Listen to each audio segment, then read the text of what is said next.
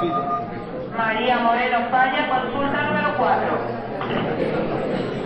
Francisco Rodríguez Montoya, Francisco Rodríguez Montoya, consulta 11.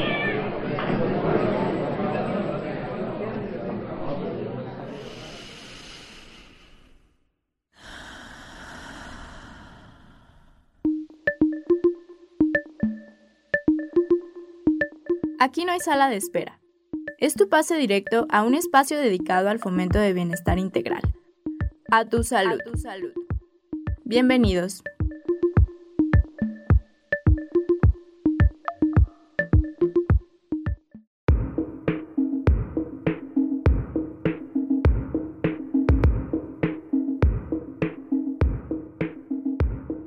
La COVID-19 es la enfermedad infecciosa causada por el coronavirus que se descubrió recientemente.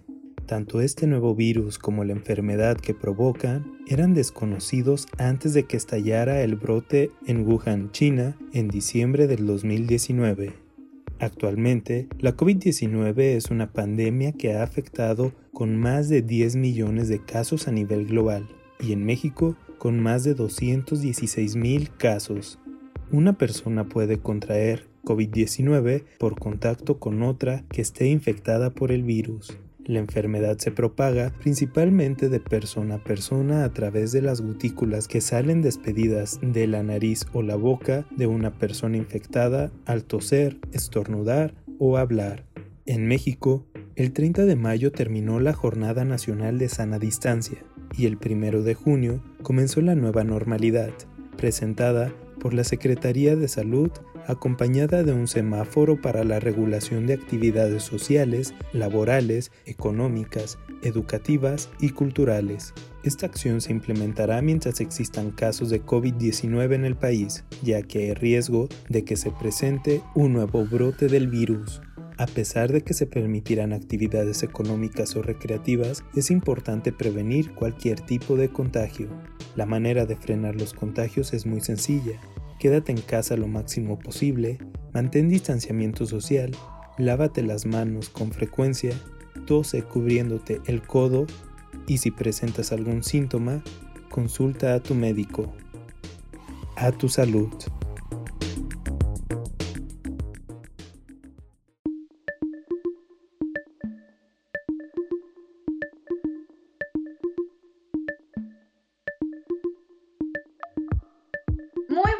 Días, esto es A Tu Salud, mi nombre es Paola Cebes, soy psicóloga egresada por la Universidad de Guadalajara y trabajadora universitaria del Centro Universitario de la Ciénega y el día de hoy me acompañan Giuseppe Cernichiaro, psicólogo también por la Universidad de Guadalajara y académico del Centro Universitario de la Ciénega.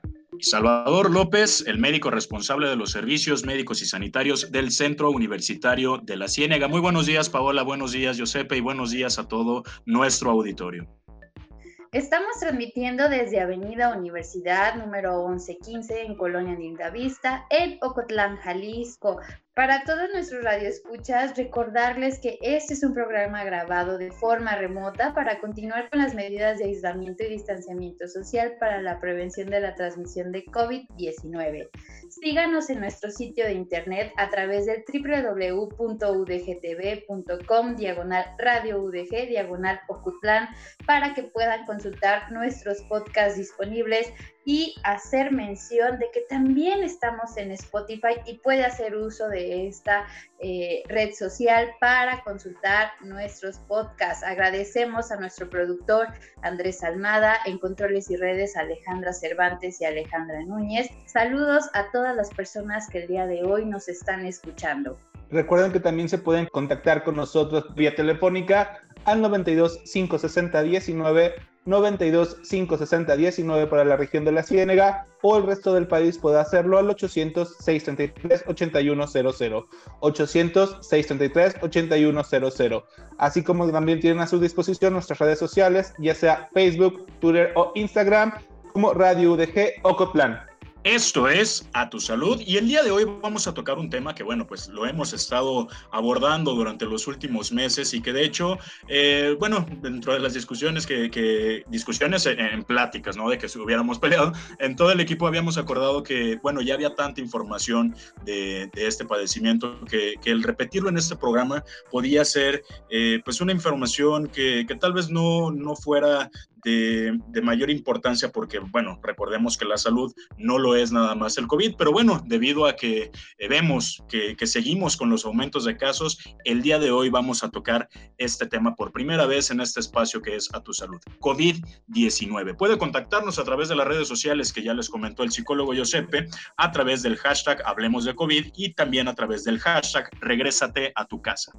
Y bueno, para dar inicio a este programa y al tema a desarrollar en esta nueva emisión, ¿por qué es importante hablar del COVID a estas alturas de la epidemia, doctor Salvador, psicólogo Giuseppe? Pues bueno, Paula, mira, en, efecto, como, como lo acabo de, mencionar, a mí me parece que es importante que justamente el día de hoy, después de, ya eh, unos meses de estar con, este, con esta evolución de la pandemia, sea importante o es importante abordarlo debido a que vemos que la gente, eh, bueno, esto lo, hablo yo en, experiencia personal y profesional, veo que la gente no está consciente de las medidas que a, pesar de tantos días que se nos ha estado repitiendo, de estas ah, medidas de, autocuidado, ¿no? El lávate las manos, mantén tu distancia, usa tu cubrebocas, usa el gel alcoholado, eh, parece que, todavía hay como una resistencia en, las personas en, en tomar estas medidas y es, es sumamente importante y bueno, vamos a hablar más adelante de las estadísticas y los impactos que está teniendo eh, a nivel mundial esta enfermedad. Por eso me parece que, es importante que hablemos de este tema el día de hoy.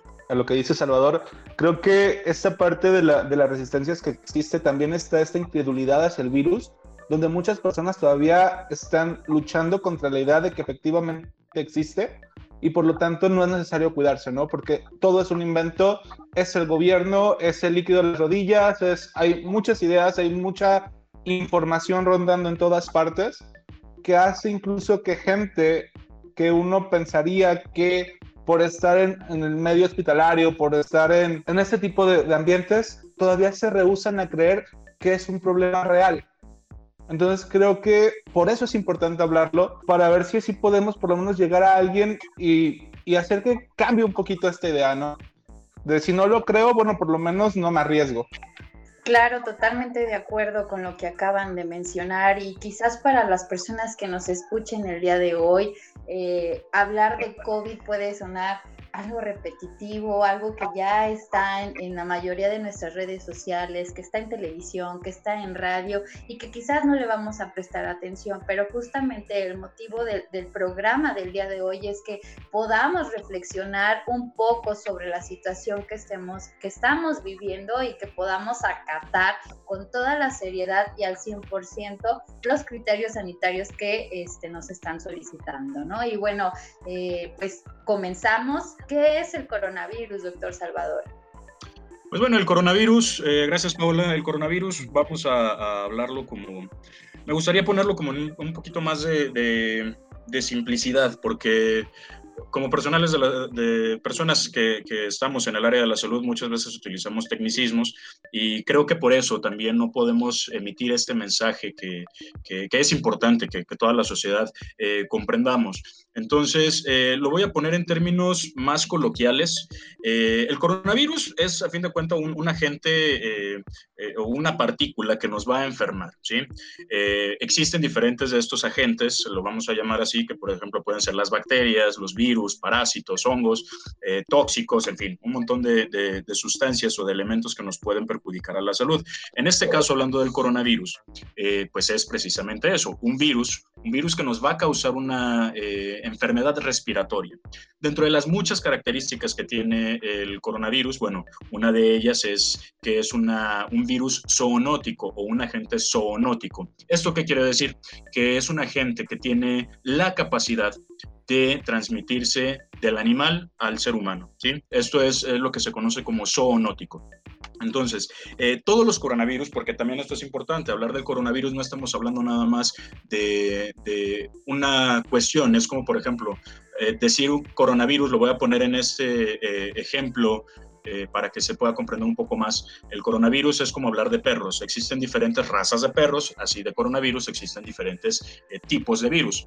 En este caso, el causante de eh, la enfermedad COVID-19 es el SARS-CoV-2, pero existe, por ejemplo, el, el virus del coronavirus que causa el SARS, que es el SARS-CoV o el SARS-CoV-1, por, por, así decirse. Eh, existe otros, otras cepas, que es, por ejemplo, el HUK, que ese tiene ya mucho tiempo en, circulación. Y, en fin, existen otros tipos de, de, coronavirus, pero bueno, ¿qué nos va a causar esto? Como ya lo mencioné, una enfermedad respiratoria. Eh, ¿Por qué nos causa tanta alarma este del, del SARS-CoV-2 porque es un agente que no conocíamos hasta el momento. Prácticamente era un virus que no existía, que no lo teníamos y al no existir, pues bueno, todas las personas somos vulnerables. No tenemos un sistema inmune que conozca este virus y que nos pueda defender. Eh, pero bueno, prácticamente la generalidad del, coronavirus es precisamente eso, es esta, este agente etiológico de la familia de los coronavirus que nos va a causar esta enfermedad respiratoria. Entonces, doctor Salvador, tú me corriges si estoy mal. El coronavirus es un virus como tal del cual se desprende eh, el SARS-CoV-2 que viene siendo el COVID-19, ¿no? Lo que conocemos es en la actualidad. Y eh, de manera mm, corta, el COVID es una enfermedad respiratoria muy contagiosa. ¿Es correcto? ¿Hasta ahí vamos bien? Eh, el virus es el que es contagioso. Eh, entonces, por ejemplo, la persona que está enferma de COVID está eh, pues prácticamente liberando todo el tiempo el virus, ¿sí? está liberando este SARS-CoV-2, que cuando una persona se infecta del SARS-CoV-2 va a generar la enfermedad de COVID-19. De hecho, por ejemplo, como dato cultural, ahorita brevemente, porque ya nos tenemos que ir a corte, COVID-19 se llama así por sus iniciales en, en, inglés. CO de corona, D de virus, y D de disease, que en inglés significa enfermedad. ¿Por qué el 19? Porque se descubre precisamente en el año 2019. Entonces, por eso se llama COVID-19. Otros nombres que se le conocían, por ejemplo, en un principio era la neumonía de Wuhan, ¿Por qué? Porque en el 2019, el 8 de diciembre, que se reporta el primer caso, es como la enfermedad, así se le bautiza, neumonía de Wuhan. Pero identificando el virus podemos denominarlo ya como COVID-19. Y sí, a tu pregunta, ¿es muy contagiosa? Sí, sí lo es, que de hecho ha sido el, el problema precisamente para el control de esta enfermedad.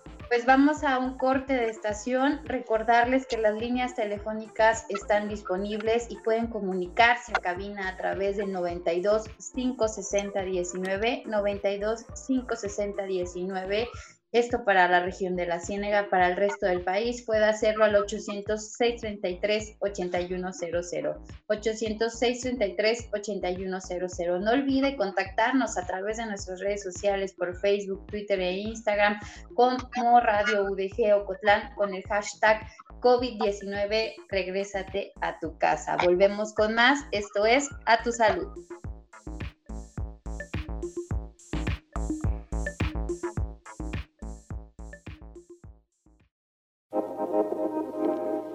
Continuamos con la consulta directa aquí en A tu salud. A tu salud.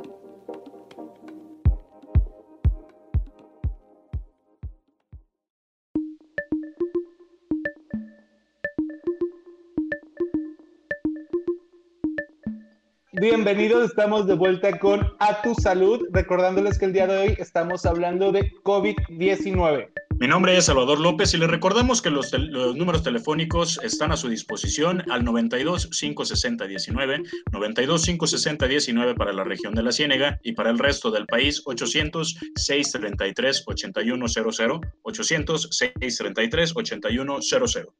Y bueno, en el eh, bloque anterior este, estábamos dando una pequeña introducción o diferenciación del coronavirus al COVID, cómo se desprende, que es una, este, eh, una enfermedad eh, respiratoria. Y bueno, doctor, algo que nos puedas comentar sobre las diferencias que hay entre el COVID y la gripe, porque es, es una duda muy común que existe hoy en la sociedad. Claro, pues eh, gracias Paula. Mira, literalmente la gripe está causado por un virus eh, distinto, que esa prácticamente vendría siendo la diferencia. El cuadro que produce COVID-19, un cuadro leve, es un cuadro similar al de la gripe. No hay que confundirlo, porque muchas veces cuando decimos eh, tengo gripe, pensamos que es el, cuadro, ¿no? Que es este dolor de cabeza, fiebre, malestar general, escurrimiento nasal, etcétera. Pero como tal, eh, la gripe es la enfermedad causada generalmente por el virus de la influenza. Eh, por eso eh, estos términos de gripe aviar, gripe porcina, ¿por qué? Porque también están causados por este virus de la influenza. el término de gripe viene por el flu de la palabra en inglés y que bueno, la traducción vendría siendo esta, ¿no? La, la, de, la de gripe. Sin embargo, COVID-19 es una enfermedad que tiene los síntomas muy similares a un cuadro gripal, ¿sí? También presenta dolor de cabeza, tos, fiebre, que son los principales, y también puede presentarse malestar general, dolor articular, dolor de garganta, estornudos, pérdida del olfato, pérdida del sabor, y que pues bueno, si realmente nos ponemos a comparar como estos síntomas, pues decimos, oye, pero esto es lo que yo presento cuando tengo gripe. Por eso esta confusión. Pero, pues bueno, esta es la diferencia, que ambas enfermedades se producen por virus distintos.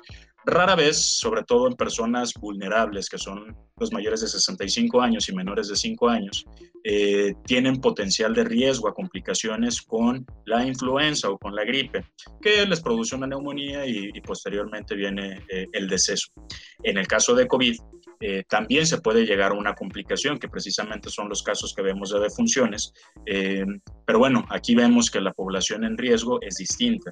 Son personas que tienen, por ejemplo, diabetes, que sufren de hipertensión, alguna enfermedad en los riñones, en el hígado, eh, cáncer o que tienen algún otro estado de inmunodeficiencia. Y por ejemplo, en los niños se ha visto que no es tal el impacto para mortalidad, sí para otro tipo de complicaciones. Entonces, creo que estas vendrían siendo prácticamente las, las piedras angulares en la diferencia entre una gripa o, el cuadro de gripe y eh, COVID-19. Y bueno, doctor, mencionaste eh, que la población en riesgo e, en el caso del COVID son estas personas que tienen diabetes, sufren de hipertensión, que son mayores de 65 años y más. Pero la duda es, ¿cualquier persona puede contagiarse del COVID? ¿Esto es cierto? ¿Por qué esta pregunta? Porque me ha tocado escuchar comentarios en la calle decir, ah, pues yo no tengo diabetes, yo no sufro de hipertensión, yo no tengo 65 años, entonces yo estoy libre de COVID y a mí el COVID no me va a pegar. En efecto, Paola, y fíjate que esto es, es importantísimo lo que acabas de tocar. No, eh, no hay que confundir una persona eh, que tiene riesgo para complicaciones a la población en riesgo. ¿Quiénes somos población en riesgo? Absolutamente todos, todos, ¿sí? Si todos tenemos un contacto con una persona que tiene el virus, nos lo puede transmitir y claro que podemos enfermar o si somos afortunados podemos cursar con un cuadro asintomático. Pero el hecho de tener un cuadro asintomático o un cuadro leve no no nos, eh, no nos excluye de poder estar transmitiendo este virus y enfermar a otras personas. Entonces, ¿quiénes somos población en riesgo? Absolutamente todos. Si tú que nos estás escuchando sales a la calle, no utilizas cubrebocas, te llevas las manos a la cara sin lavártelas previamente, no usas gel alcoholado, no mantienes tu distanciamiento o esta Susana distancia que se le ha bautizado aquí en México y no tomas en en práctica todas las medidas generales de autocuidado, eres una persona que tienes mucho mayor riesgo de contagiarte que una persona que sí tome estas medidas. Ahora, las personas que tienen mayor riesgo de complicaciones, que no hay que confundirlo con la población en riesgo, sino una mayor eh, posibilidad de que esto se complique son las personas que ya lo habíamos mencionado, pero que te hago mención nuevamente. Mayores de 60 años, personas con alguna otra enfermedad como diabetes, hipertensión, enfermedad cardíaca, enfermedad del hígado, enfermedad de los riñones, cáncer, VIH o alguna otra situación, por ejemplo, también el estar tomando medicamentos inmunomoduladores, es decir, que puedan, eh, perdón, inmunosupresores, es decir, que nos puedan llevar a una alteración de nuestro sistema inmunológico, también es una población que tiene mayor posibilidades de presentar eh, complicaciones.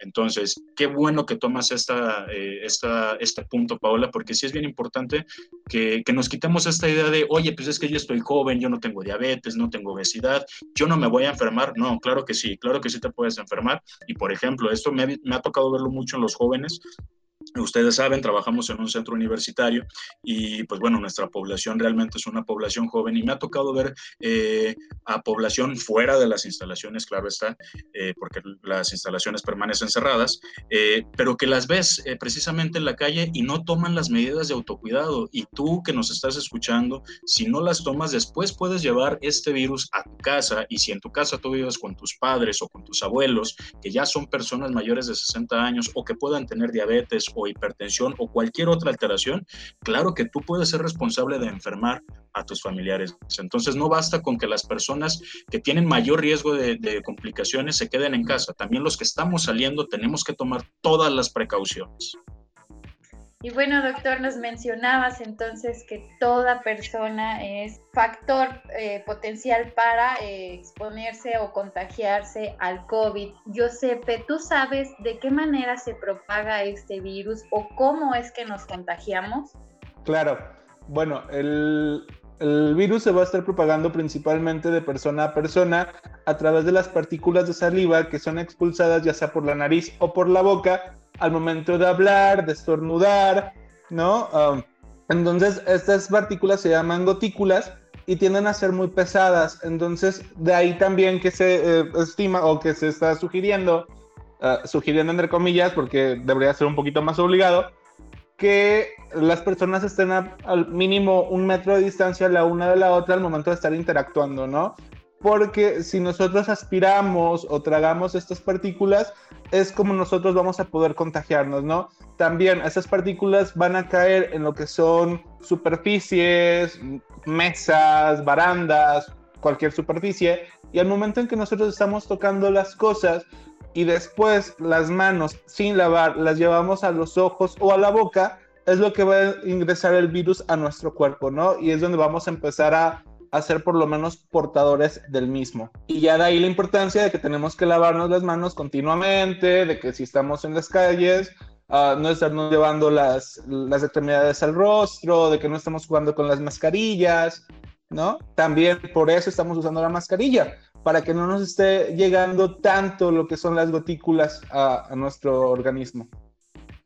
Claro, estos criterios sanitarios que nos ponen eh, nos anticipan a, evitar que el virus se propague, ¿no? Por eso la insistencia del uso del cubrebocas, del uso frecuente del de gel antibacterial y el de lavado de manos, ¿no?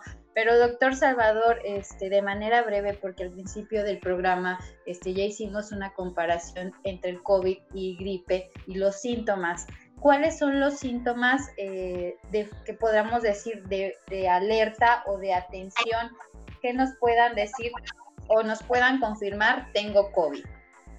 Eh, bien, gracias Paula. Mira, eh, que como tal que nos digan, tengo estos síntomas, confirmo que tengo COVID, eh, no. O sea, no, no hay como un cuadro clínico que nos pueda eh, asegurar que, que es COVID. Sin embargo, si llegamos a presentar estos síntomas, es altamente sugerente y se tiene que estudiar. ¿Cuáles son estos síntomas? Bueno, nosotros tenemos eh, un concepto eh, que, que, se llama la definición operacional y es atender a toda persona que llegue con dos de los siguientes síntomas. Tos, fiebre y o dolor de cabeza, ¿sí? Dos de estos tres síntomas y además uno, el que sea de los siguientes síntomas, que es dolor de garganta, estornudos, escurrimiento nasal, malestar general, eh, pérdida del olfato, pérdida del gusto, náuseas, diarrea, ¿sí? Si presentamos dos de los primeros tres, que los repito, dolor de cabeza, fiebre o tos, y por lo menos uno de los otros que mencioné, es muy sugerente que lleguemos, que estemos presentando un cuadro de COVID-19. Entonces, toda persona que nos llegue con estos síntomas, automáticamente la tenemos que pasar a una clasificación de COVID-19 hasta demostrar lo contrario. ¿Y cómo lo vamos a demostrar? Eso únicamente con una prueba, una prueba que son las famosas pruebas rápidas o estas pruebas PCR, eh, que es de la reacción en cadena de la polimerasa, por su nombre, por sus siglas, en, eh, por sus iniciales. Eh, y esta es la forma de, confirmarlo. Pero ¿te parece si seguimos hablando más adelante? Porque ya el productor me está haciendo señas de que ya corte aquí el, el micrófono. Por supuesto. Entonces, regresamos después de un corte. Recuerden que se pueden comunicar con nosotros por vía telefónica al 92 560 19, 92 560 19 para la región de la Ciénega o al 800 633 8100. 800-633-8100 para el resto del país. También se puede contactar con nosotros en nuestras redes sociales, ya sea Facebook, Twitter o Instagram, en Radio UDG Ocotlán. Recuerden que el día de hoy estamos hablando sobre COVID-19. Esto es A Tu Salud.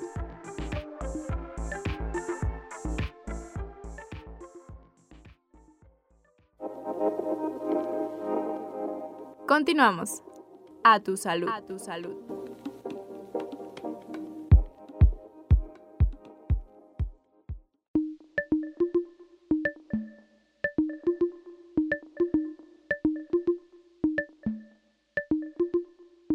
Estamos de regreso, esto es A Tu Salud. Les recuerdo mi nombre, soy Salvador López Ayala y el día de hoy justamente estamos eh, hablando de un tema que ha estado en boca de todos los últimos meses, pero que es importante que nosotros lo retomemos aquí. Por si nos acaba de sintonizar, estamos hablando el día de hoy de COVID-19 y aprovecho también para recordar que este es un programa grabado de forma remota eh, y con días de anticipación, precisamente para continuar con las medidas de aislamiento y distanciamiento para prevención de COVID-19. Soy Paola Cebes, recordándoles que las líneas telefónicas están disponibles y pueden comunicarse a cabina a través del 92 560 19, 92 560 19. Esto para la región de la Ciénega y para el resto del país lo puede hacer al 806 33 8100, 806 33 8100. Yo soy Giuseppe Cernichiaro, también recordándoles que se puede comunicar con nosotros en nuestras redes sociales, ya sea por Facebook, Twitter o Instagram, en Radio UDG Ocotlán con el hashtag Regrésate a tu casa o hashtag Hablemos de COVID-19. Y bueno, en el segundo bloque eh, estábamos finalizando eh, con los síntomas que, se, presenta un paciente eh, de COVID, pero ¿qué pasa con aquellos que no presentan síntomas? ¿O qué es un paciente asintomático, Josepe? Bueno, asintomático significa primero que no hay síntomas, ¿no? O sea, alfa privativa y tal. Se considera que uno es asintomático si tiene una enfermedad o padecimiento como glaucoma o hipertensión arterial, sí, pero no presenta ningún síntoma de ello. O sea, lo tengo, pero nada. Ah, en este caso, por ejemplo, se me vienen las personas que viven con VIH que al principio no tienen ninguna clase de síntoma porque todavía ah, mantienen todas sus defensas en un estado saludable, ¿sí? Y entonces no se dan cuenta que son portadores del virus. ¿Qué es lo que pasa con una persona asintomática? Sí, Salvador. Por ejemplo, con, con, un paciente diabético, ¿no? Por eso la diabetes se dice que se hace el diagnóstico años posteriores, pero pues que en realidad no es el momento en el que, ah, el día de hoy ya me hice diabético. No, probablemente la diabetes tenga claro. evolución y pues bueno, tenga esta, esta evolución. Hay muchas incógnitas, eh, muchas incógnitas, ¿no? Un asintomático desarrollará anticuerpos del virus como una persona que sí haya, sí haya tenido los síntomas, o no los va a desarrollar, o van a ser como más, uh, más dengues, ¿no? Más, más flacos, más débiles sus anticuerpos, o van a quedar para siempre. Son como las incógnitas que hay uh, con respecto a esto de, del paciente asintomático, ¿no? Pero bueno. Giuseppe, ¿y qué debo, qué debo hacer si tengo síntomas de COVID? ¿Cuándo he de buscar atención médica? Bueno, cuando, si tienes síntomas leves, lo ideal es que si no vives en una región donde haya malaria o donde haya, donde haya dengue, te aísles durante 14 días, ¿no? Porque uh, pues no tenemos o no, sí, los países no tienen como la infraestructura para que todas las personas a, a cualquier indicio vayan al hospital para internarse y todo. Eso sería sobresaturar nuestros sistemas de salud. Entonces, si no vives en una región donde esto sea un problema, malaria, dengue, otras enfermedades que son febriles, ¿no? Por llamarlo de alguna manera, entonces te quedas en tu casa y tengas un aislamiento. En caso de que lo tengas, eh, de que sí vivas en una situación de este tipo, entonces hay que comunicarse con el centro de salud, sí, para hacer como un arreglo, para que tengan ellos, ya estén prevenidos, no los tomes de sorpresa y puedan atenderte de una manera más eficiente. Entonces, eso sería como uno de los puntos. Ya después, ¿no? Ya que estés eh, ya con la ayuda tal, Ah, hay que estar siguiendo todas las instrucciones que nos estén brindando, ¿sí? Para no tener que, para no jugarle a hacer algo que no debemos hacer. No hay que automedicarnos, obviamente, sí, por favor, no hay que automedicarnos, eso es muy importante. Y simplemente seguir las instrucciones médicas. Sí, claro, fíjate que esto me llama mucho la atención y que quizás eh, la mayoría de los ciudadanos no lo considera cuando buscamos ayuda de manera telefónica. Si creemos que presentamos los síntomas del COVID, sí hay que este, antelar esta situación o sí hay que avisar de que creemos nosotros que tenemos eh, presentes estos síntomas y que quizás pueda ser COVID, ¿no? Como lo dices, para que el personal médico se prepare y esté al tanto. Pero entonces, Salvador, ¿cuándo, debemos de buscar atención médica? Eh, cuando sintamos perdón, una dificultad para respirar, una presión en el pecho, ¿en qué momento debemos de buscar esta atención médica? Claro, y mira, esta pregunta, Paola, es eh, importantísima. ¿Por qué? Porque precisamente eh, se ha manejado tanta información ya en los medios que queda como esta duda, ¿no? Oye, y si me enfermo, ¿qué tengo que hacer? ¿Tengo que ir o no? Porque me dicen que me quede en casa, otros me dicen que sí vaya. Esto es sencillo. Si tú eres una persona que no eres una, eh, una, persona que tenga estos factores de riesgo para que se pueda complicar, los repito, una persona mayor de 60 años que tenga alguna enfermedad como diabetes, hipertensión, eh, alguna enfermedad en los riñones, en el corazón, en el hígado, eh, o cáncer o VIH o cualquier otra situación que comprometa nuestro sistema inmunológico, y llegamos a presentar los síntomas que ya mencionamos, que los repito nuevamente, fiebre, tos y o dolor de cabeza acompañado de escurrimiento nasal, malestar general, náuseas, vómito, eh, dolor de garganta, pérdida del olfato, pérdida del gusto. Eh, si son síntomas leves o es un cuadro leve y no somos una población de riesgo para complicación, lo ideal es que nos mantengamos en casa, ¿sí? Los datos de alarma, ah, pero bueno, si eres una persona que presenta síntomas, ¿sí? Pero tienes cualquiera de, otros de los otros factores de riesgo que ya mencionamos, entonces ahí sí hay que buscar la atención de forma inmediata. ¿Para qué? Para que precisamente no se vaya a complicar. Porque una persona que tiene estos padecimientos o que cumple con estos factores de riesgo, es muy fácil que pueda complicarse. Entonces, si tú que nos estás escuchando tienes alguno de estos factores de riesgo y llegas a presentar alguno de los síntomas, entonces sí buscar atención inmediata. Si no tienes estos factores de riesgo y tienes los síntomas leves, no es necesario acudir de forma inmediata. Sin embargo, existen dos síntomas de gravedad o que nos pudieran estar dando eh, la pauta de que esto se está complicando, que es la dificultad respiratoria y dolor en el pecho o en la espalda. ¿sí? Si no eres una persona que tenga factores de riesgo y presentas un cuadro leve, pero no presentas ni dificultad respiratoria ni dolor de pecho o espalda, no es necesario que acudas de forma inmediata. Pero a la primera que se presente, sobre todo la dificultad respiratoria, ahí sí es momento de acudir de forma inmediata al hospital o al servicio de urgencias. Si no presento estos síntomas o de alerta, debo aislarme, ¿no? porque la pregunta que quiero hacer, ¿qué debo hacer si he estado en contacto estrecho con alguien que tiene COVID? ¿no? Y lo primero que se me viene a la mente es aislarme. ¿Es así el protocolo? O sea, si nos enfermamos, inclusive con los síntomas muy leves como fiebre y dolores eh, en el pecho y demás, debemos aislarnos. Si no tenemos síntomas, pero hemos estado expuestos a una persona que está infectada, debemos aislarnos. ¿Es así? En efecto, y sobre todo digo también esto que es importante que lo, que lo preguntas, Paola, porque automáticamente, ¿no? Igual ya ahorita creo que los casos de COVID eh, han estado ya en mucha cercanía con, con todos nosotros. Eh, no es como, como esta situación de, ah, yo no conozco a nadie que, no, que se hubiera enfermado o que hubiera fallecido, ¿no? Por lo menos ya todos conocemos de alguien que, que pasó por este cuadro, que está pasando por esto o que lamentablemente tuvo un, un deceso por, esta, por este padecimiento. Eh, lo importante es, si yo estuve en un contacto directo, ¿sí? que no tuve una medida de distanciamiento, y contacto directo me refiero a, esto, ¿no? Yo estuve frente a esta persona, eh, no mantuve mi, mi, sana distancia, que es de metro y medio, además no estaba utilizando cubrebocas, no estaba utilizando lentes de protección, no tuve el cuidado de lavarme las manos, lo saludé de, de, de mano, de beso, de abrazo, porque era mi abuelita, mi abuelito, y resulta que tiene COVID. ¿Qué tengo que hacer? En primera instancia, ya vimos los factores de riesgo. Si no cumples con un factor de riesgo y si estás asintomático, lo único que tienes que hacer es quedarte en tu casa. Oye, ¿me tengo que hacer la prueba?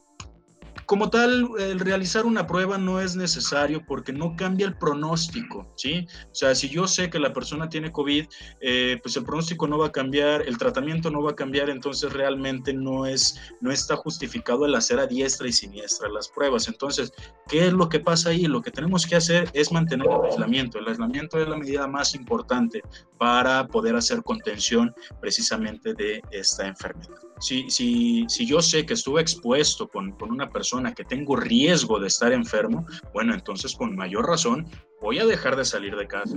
Voy a hacer que las personas que convivan conmigo no se me acerquen con esta confianza que habitualmente se tiene. Voy a usar de forma estricta cubrebocas para evitar. Ahora que yo ya sé que puedo estar enfermo, pues bueno, entonces ahora va mi responsabilidad para no enfermar a los demás. Pero esto, como también siempre lo digo en medicina, toda persona está enferma hasta demostrar lo contrario. Entonces, aún así sea mi mamá, mi papá, mi novia, mi novio, mi jefe, mi compañera de trabajo, toda persona es su potencial infectante, entonces hay que mantener nuestra distancia, además de que yo no sé si estoy enfermo y puedo enfermar a la otra persona. Claro, doctor, y ahora que estamos hablando sobre el aislamiento, yo sé que de manera breve, porque estamos a punto de irnos a un corte de estación, ¿cuál es la diferencia entre aislamiento, cuarentena y distanciamiento? ¿Por qué hago esta pregunta? Porque a pesar eh, de la información que se nos ha brindado, mucha gente tiene curiosidad y dudas sobre estos temas, ¿no? Que no sabemos diferenciarlos. ¿Me podrías brindar la Por supuesto. de cada uno de estos tres conceptos que te acabo de preguntar? Por supuesto. El distanciamiento físico es el estar físicamente separado, ¿no? Por eso lo de Susana distancia. Y la OMS nos dice que debemos mantener una distancia de al menos un metro con los demás uh, metro y medio, un 80, puede estar variando, ¿no? Pero mínimo, mínimo, solamente un metro. Uh, el aislamiento... mientras más lejos estemos de otra persona, mejor. Sí, por supuesto, pero bueno, el aislamiento entonces es separar a las personas que están enfermas con síntomas, en este caso de COVID-19, sí, porque pueden ser contagiosas y es para prevenir la propagación de la enfermedad. Y la cuarentena es restringir las actividades o separar a las personas que no están enfermas, pero que pueden haber estado expuestas al virus, ¿no? Entonces, el, aislamiento es las personas que sí están enfermas y la cuarentena es las personas que puedan estar expuestas al virus y esa sería como la principal diferencia entre esos dos. Y ya el distanciamiento simplemente es la distancia que las personas debemos mantener entre unos y otros. Muy bien, Josepe, pues ¿qué te parece, doctor Salvador, si vamos a un corte de estación? Claro que sí, regresamos con más, nos vamos a este último corte de estación para regresar con, con nuestro último bloque. Le recordamos, la línea telefónica está abierta, 92 560 19 para la región de la Ciénega, 92 560 19 y para el resto del país 806 33 81 00, 806 33 81 00. también están nuestras redes sociales, Radio UDG Ocotlán, con este mismo nombre, ya sea en Facebook, Twitter o Instagram, nos puede encontrar y puede interactuar con nosotros a través del hashtag Hablemos de COVID o hashtag Regrésate a tu casa. Regresamos con más, estamos hablando el día de hoy de COVID-19. Esto es A tu salud.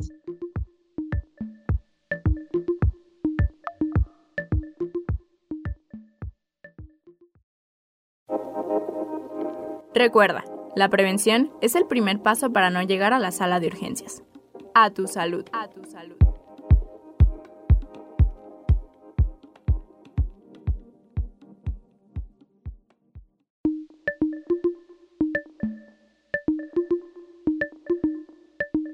Estamos de regreso, soy Paola Cebes y el día de hoy en A Tu Salud estamos hablando sobre COVID-19. Recordarles a todos nuestros radioescuchas que este es un programa grabado de forma remota para continuar con las medidas de aislamiento y distanciamiento para la prevención de la transmisión de COVID-19. Giuseppe Cerniquiaro, recordándoles que se puede comunicar con nosotros vía telefónica al 92 560 19 92 560 19 para la región de la Ciénega o al 800 633 8100 800 633 8100 para el resto del país. Soy Salvador López y les recordamos también nuestras redes sociales. Nos puede encontrar en Facebook, Twitter e Instagram como Radio UDG y también los invitamos a interactuar con nosotros con el hashtag Hablemos de COVID o con el hashtag Regrésate a tu casa. Para finalizar, me gustaría que habláramos un poco de prevención. Salvador, Giuseppe, ¿qué han escuchado? ¿Cómo podemos evitar la propagación del COVID-19? Bueno, como medidas de prevención, ya lo hemos tocado a lo largo del, programa hoy, pero hay que reafirmarlo, ¿no? Entonces, primero es el, mantenimiento de la distancia. Ya saben, entre mínimo un metro, entre más espacio demos, mucho mejor. Hay que evitar los lugares cerrados, sí, hay que evitar los lugares donde se encuentra mucha gente. Hay que usar el cubrebocas de manera adecuada, cubriendo la nariz y la boca no simplemente cubriendo la boca o no teniéndolo colgado en la, en la papada o colgado de una oreja, ¿no? O esas cosas que realmente, pues no funciona ya con el uso del cubrebocas. Hay que estarnos lavando las manos continuamente, hay que usar gel antibacterial en caso de que no podamos lavarnos las manos. Ah, y lo que implica la distancia, puedes evitar el contacto físico lo mayor posible.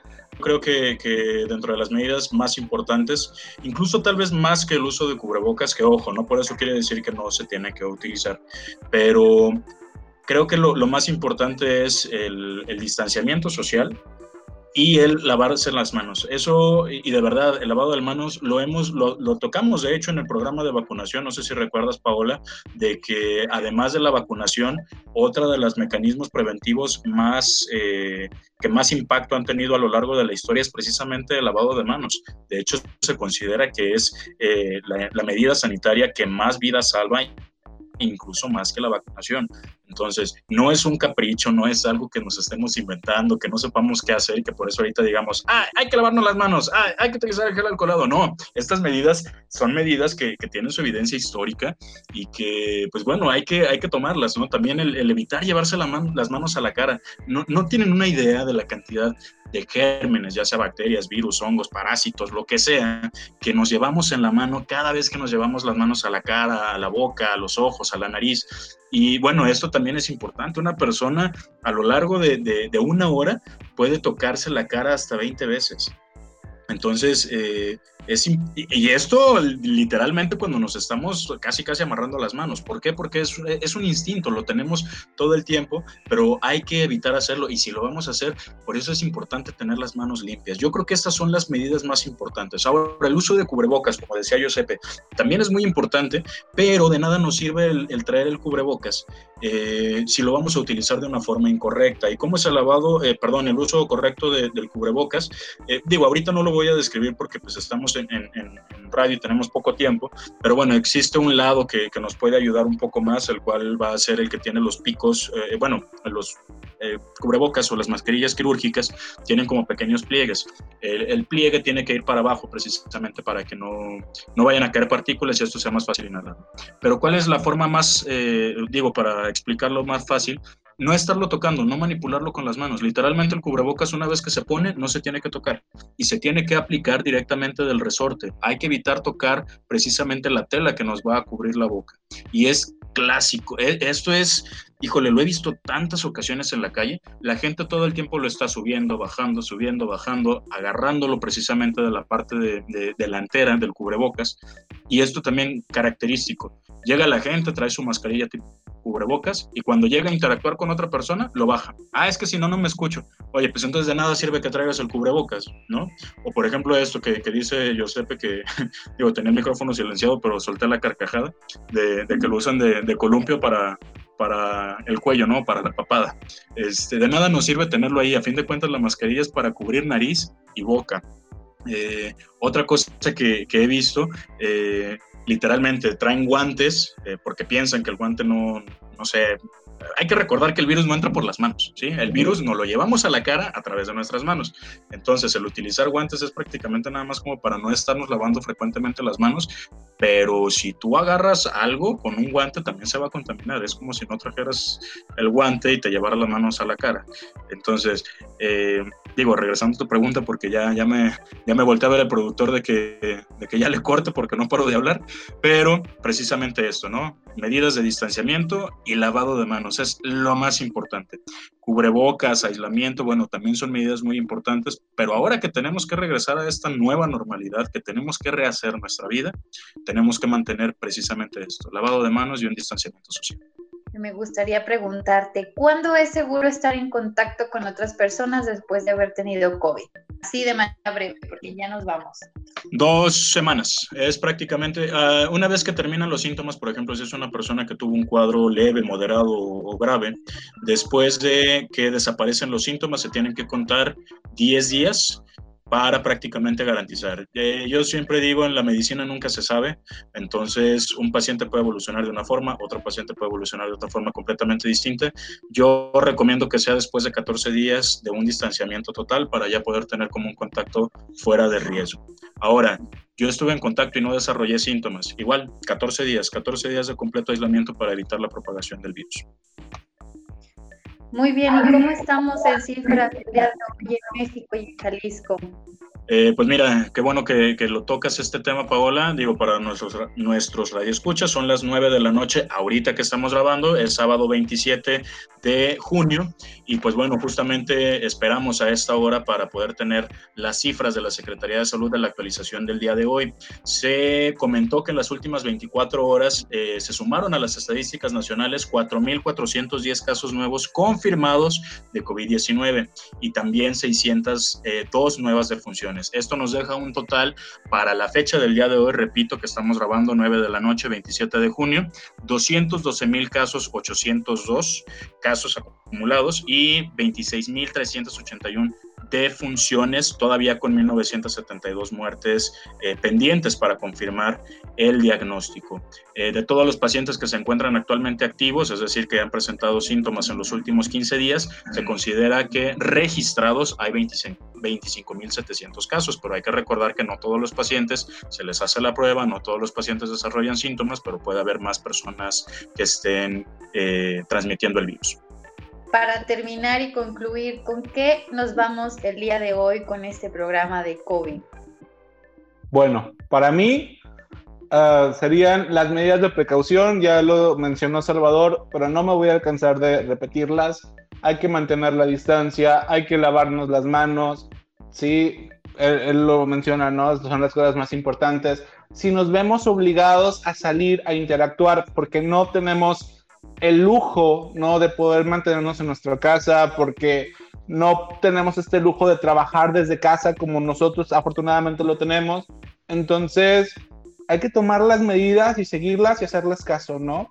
Yo creo que eso es lo más importante y aceptar también, porque creo que hemos caído nosotros muchas veces en esta parte de no salgan, cuídense y todo, pero bueno, hay personas que se ven obligadas a salir hay personas que están obligadas a interactuar, a, es su medio de vida, ¿no?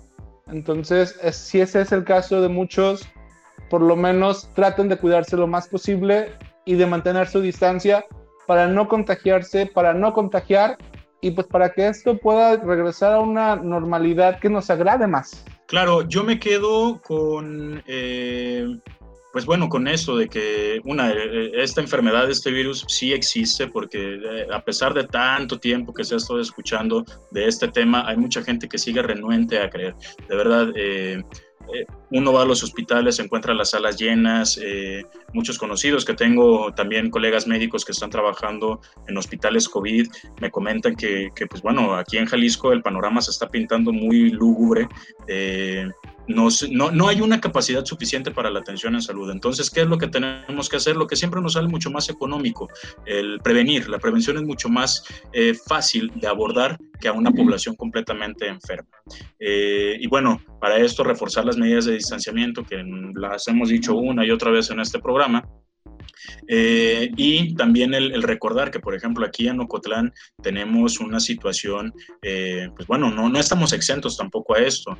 Eh, según Secretaría de Salud del Estado, reporta 116 casos ya acumulados y se estima que existen aproximadamente 15 casos activos. Entonces es importante que nosotros también tomemos estas medidas de seguridad y de cuidado. Por favor, quédate en casa. Si no es indispensable que salgas de tu casa, quédate en casa. Tampoco es para que entremos en pánico y ching, nos vamos a morir todos. No, pero precisamente si queremos reanudar nuestras actividades hay que hacerlo con las medidas sanitarias pertinentes. Y también recordar que las medidas están por algo. Si, si se están poniendo estos protocolos es porque probablemente, eh, pues bueno, se ha estudiado y si alguien, pues anteriormente ya la regó, pues bueno, las medidas están o las recomendaciones están precisamente para esto, ¿no? Para no, no cometer los errores del pasado. Entonces hay que seguir estas indicaciones, no se están inventando y tomarles la importancia que, que, que tienen y que ameritan. Hay que continuar eh, siguiendo las instrucciones que nos da nuestro organismo de sanitario, ya sea de manera local, ya sea de manera nacional, y no hacer creencia a estos mitos o realidad, mitos, perdón, que pueden surgir en, cuestión del COVID, ¿no? Por favor, las personas que nos escuchan el día de hoy, si no tienes necesidad de salir de casa, quédate, aprovecha el tiempo, disfruta el tiempo con tu familia, haz otras actividades. Nos podemos sentir eh, de manera útil estando en casa, tratando de organizar, tratando de, de, experimentar otras áreas que quizás no conocíamos, ¿no? Entonces, la importancia de recalcar esto es quedarnos en casa, no salir y si salimos hay que utilizar los criterios sanitarios. Pues bueno, este fue el, programa, el programa del día de hoy. En los micrófonos estuvo Salvador López, yo soy su servidora Paola Cebes. Agradecemos a la cabina a nuestro productor Andrés Almada, en controles y redes a Alejandra Cervantes y a Alejandra Núñez, perdón. Consulte nuestro podcast en nuestro sitio de internet y no olvides sintonizarnos el próximo lunes a las 10 de la mañana. Continúa escuchando la programación de esta estación. Esto fue A Tu Salud.